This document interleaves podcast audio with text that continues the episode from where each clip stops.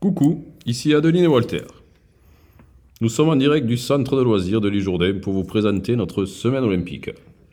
Tout à fait, Walter. Pendant cette semaine, nous allons faire vivre les valeurs de l'olympisme qui sont le dépassement de soi, l'amitié et le respect.